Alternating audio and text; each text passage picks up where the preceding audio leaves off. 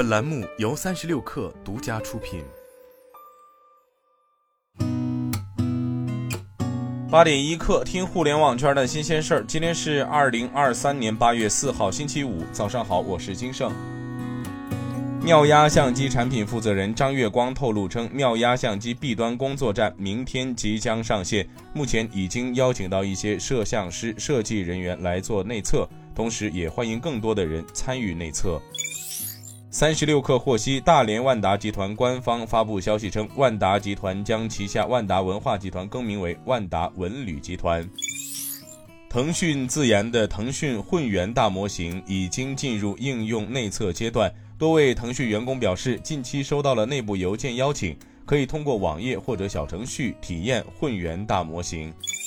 据叮咚买菜消息，七月份叮咚买菜夏季整体订单量攀升，应季水果、蔬菜、冷饮、预制菜等品类销售环比增长约百分之二十。顾客对于更健康、更好吃、地标特色农产品的需求量增加。七月宝妈严选频道华北市场增长超百分之十，吸纳超百分之五十的品类新客。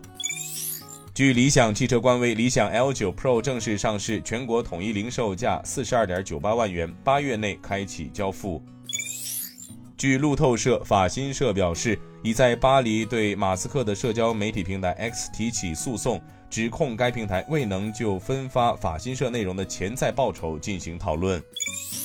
韩国统计局发布的最新数据显示，今年第二季度韩国跨境电商成交额增加了百分之二十五点六，达到一万六千三百五十万亿韩元，刷新了二零一四年有相关统计以来的。在韩国媒体及韩国业界分析看来，跨境电商成交额的激增主要来自中国的速卖通。